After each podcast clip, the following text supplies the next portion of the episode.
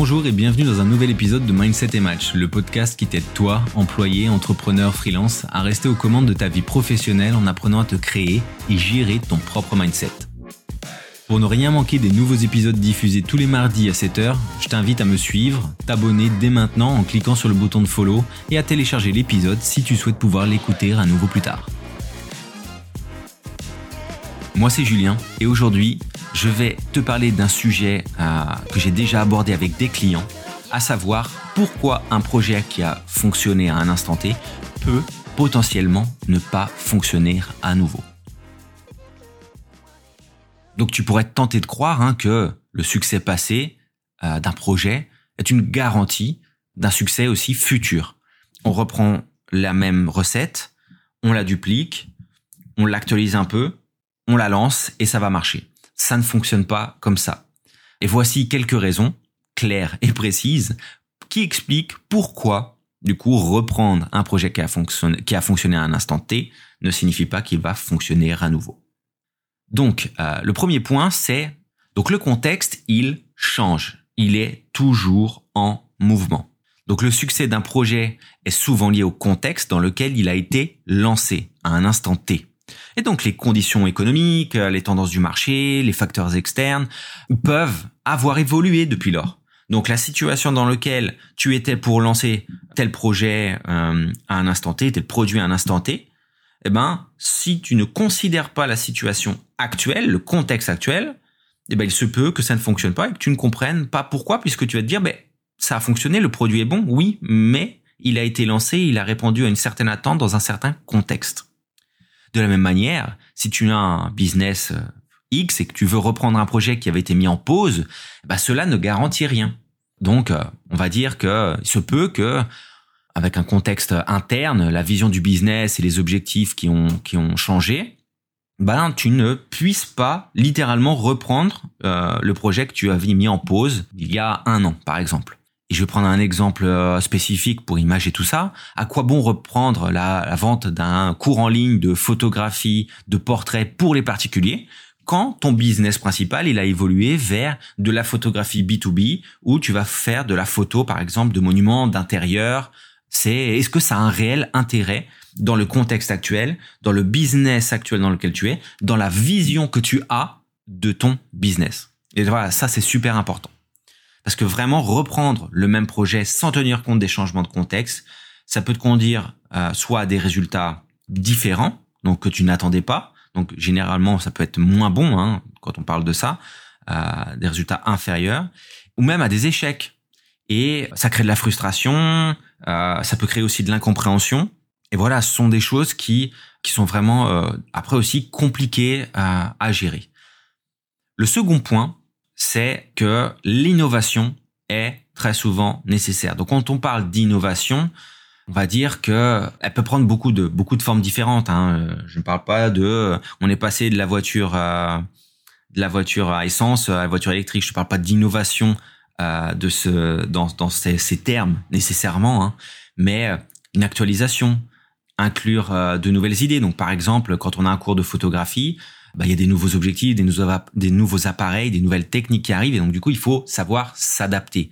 S'adapter non seulement à la, aux nouvelles technologies, mais aussi s'adapter aux nouvelles demandes et aux attentes du marché. Donc, l'innovation, elle est liée à ça. Donc, reprendre un projet sans porter euh, attention euh, à ces points, sans apporter de nouvelles idées, de nouvelles fonctionnalités, des améliorations, comme je viens de le dire, hein, bah, au final, ton produit, ton projet, ton service, il peut devenir potentiellement obsolète et entraîner une perte d'intérêt de la part des consommateurs, de la part de ton public cible. Donc voilà, c'est super important de considérer aussi l'innovation. Le troisième point, c'est que, au même titre que toi, ton business, il évolue, la concurrence, elle aussi évolue. Et donc, on va dire que le paysage concurrentiel, il change, il évolue constamment. Il y a de nouveaux acteurs qui peuvent entrer sur le marché, d'autres qui sortent, euh, ces nouveaux acteurs peuvent proposer aujourd'hui des offres plus attrayantes et des innovations, on va dire, euh, plus disruptives que ce que tu avais toi deux ans auparavant et que tu cherches à relancer de la même manière.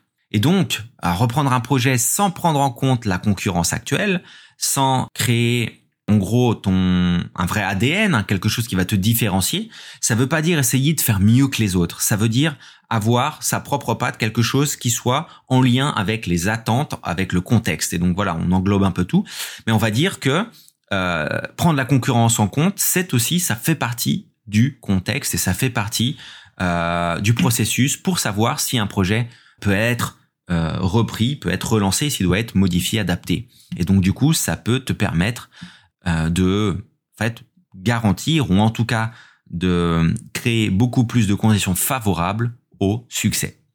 Le quatrième point, c'est euh, le facteur humain.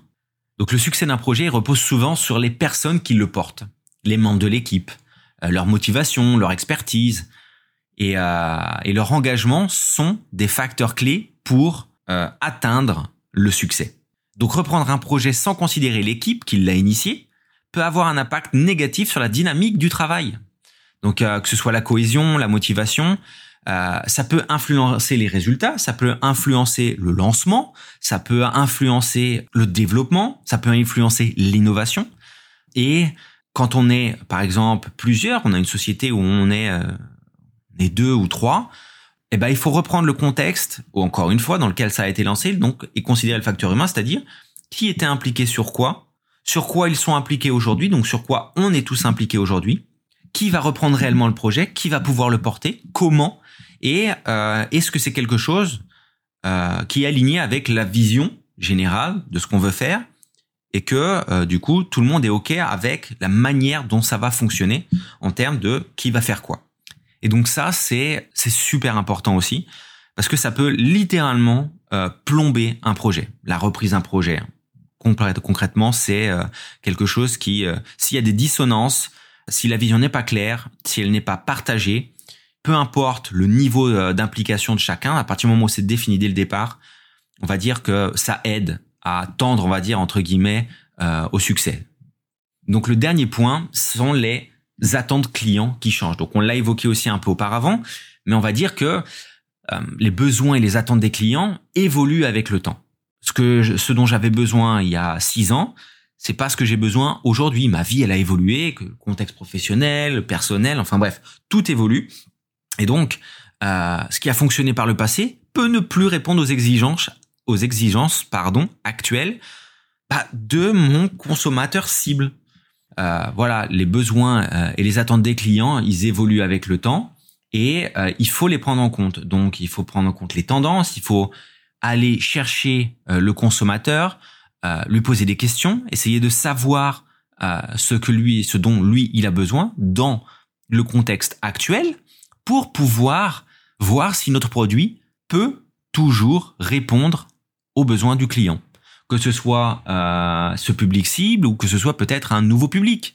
Mais il faut toujours se poser la question de à quelle exigence on va répondre, à quel besoin on va répondre. Et donc reprendre un projet sans tenir compte bah, des nouvelles attentes des clients, sans apporter de modifications pour potentiellement justement euh, répondre à ces attentes, ça peut entraîner une baisse de satisfaction, une perte de fidélité, et puis finalement un, enfin, un manque de, de succès entre guillemets, un manque de résultats qui nous fait potentiellement penser que ben on a commis des erreurs. Donc voilà, je pense qu'avec ces éléments, tu as maintenant une compréhension plus claire de pourquoi reprendre un projet qui a fonctionné à l'instant T ne garantit pas son succès futur.